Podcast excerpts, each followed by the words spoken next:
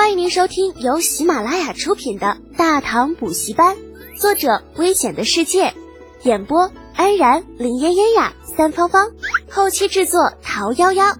感谢订阅。第五百四十八集，艰巨的任务。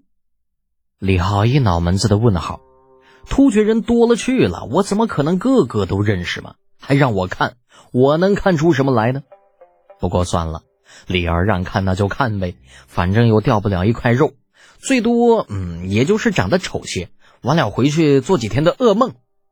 想着，李浩转过身，在低头认罪的突厥兵的身上踢了一脚。哎，你抬头！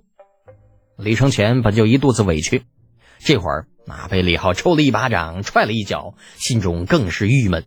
见他如此说，气鼓鼓的把头一抬。李浩就是脑洞再大，也没有想到这家伙地上跪着的竟然是李承前。俩人一对眼的功夫，脱口便是一句后现代粗口：“我操！你李高明，你丫这是闹哪样呢？”认识吧？李承前不答，身后传来李二的声音：“李德简呐，你来说说，太子谋反，该当何罪？”李浩几乎不敢相信自己的耳朵。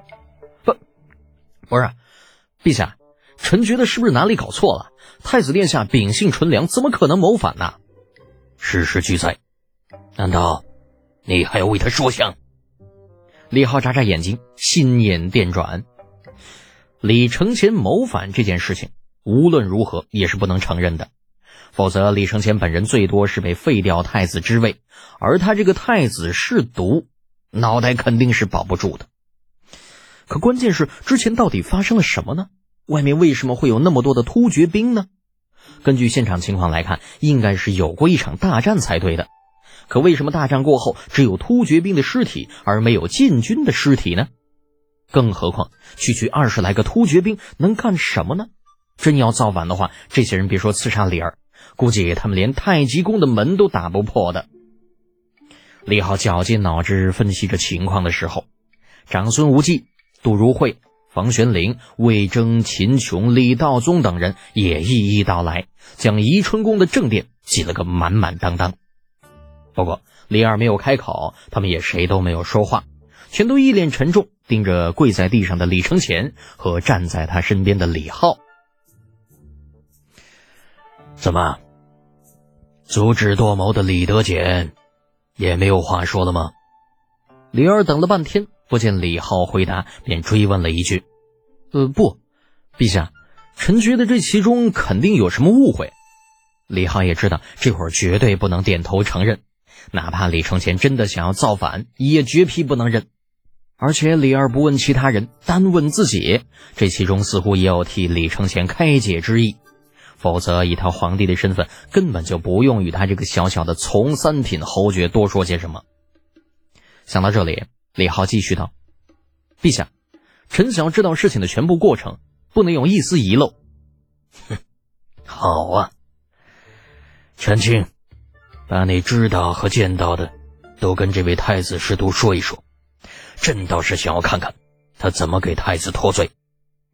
不过，李德贤，朕告诉你，既然你参与到了这件事情里面来，若是无法证明太子无罪，那……你便准备收拾东西，去岭南常住吧。李浩不着痕迹的翻了个白眼儿，心好累呀！明明是你把我找来的，好不好？否则老子吃饱了撑了才来趟这趟浑水。不过还好的是，就算最坏的结果，也只是流放岭南，这比之前李浩所想的人头搬家可要轻松多了。李浩一边走神，一边听着全万记从头到尾把之前是如何在李儿面前告状，李儿又是如何大怒带人前来东宫，最后冲突又是如何发生的全过程。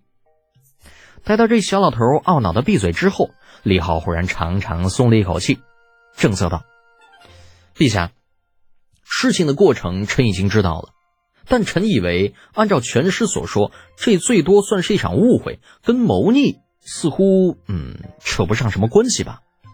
如何没有关系？李德简，你休要在这里诡辩！故事从头到尾，老夫听得清楚明白。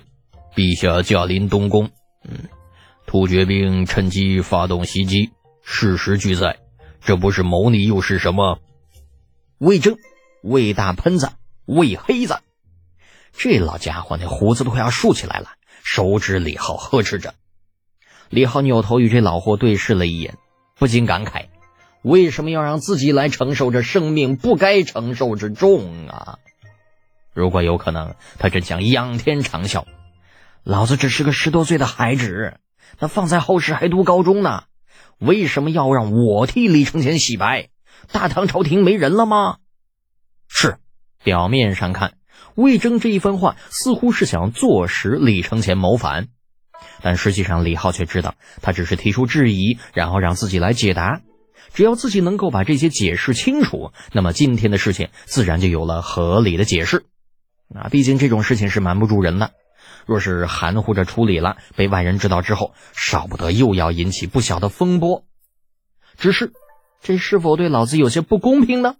老子明明什么都不知道啊！低头看了看依旧跪在地上的李承前，李浩叹了口气，悠悠的说道：“唉，其实，在解释这件事情之前，我想向陛下和在座的各位解释一下，东宫为什么会有如此多的突厥兵。”陛下，各位，你们应该都知道“知己知彼，百战不殆”这句话吧？长孙无忌阴着脸，不错。你想说什么？没什么，我只是想要问一问，如何实现知己知彼呢？知己好说，从各部公文我们可以了解国内的情况，百姓的民生。可是知彼呢？如何才能够做到知彼？单凭几分密函？还是探子的只言片语呢？十里不同音，百里不同言的道理，我想大家都应该清楚。